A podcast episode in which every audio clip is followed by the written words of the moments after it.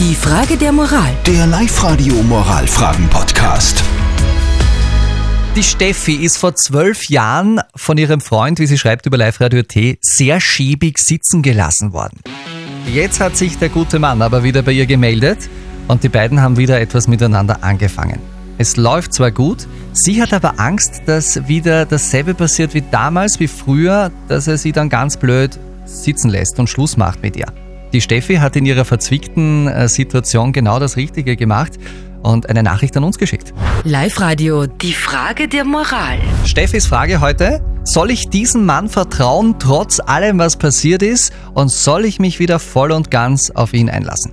Ah, ihr habt in den letzten 10 Minuten per WhatsApp abgestimmt. Vielen Dank dafür. Und es schaut 50-50 aus. Der Markus zum Beispiel, der schreibt, nur ein Gulasch ist aufgewärmt. Gut, Ex ist Ex. Ich würde es nicht machen. Die Ursula, die sieht das anders. Die schreibt, in einer Partnerschaft kann man nie vorhersehen, was passiert. Man kann für niemanden die Hand ins Feuer halten. Das Herz entscheidet sich auch anders als der Kopf. Ich würde ihm eine Chance geben. Also quasi Herz über Kopf in Ja. diesem Fall.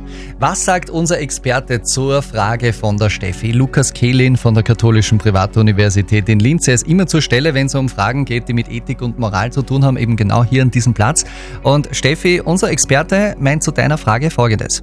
Die Situation ist nicht einfach. Auf der einen Seite können Verletzungen am Ende von Beziehungen sehr lange anhalten und in Erinnerung bleiben. Auf der anderen Seite ist ein Gefühl des Verliebtseins ja doch sehr schön. Zerstörtes Vertrauen wieder aufzubauen ist in der Tat schwierig. Natürlich sollten Sie in dem, was Sie tun, vorsichtig sein. Sie müssen für sich abwägen. Zum einen verändern sich Menschen nicht grundlegend, zum anderen sind zwölf Jahre doch eine lange Zeit.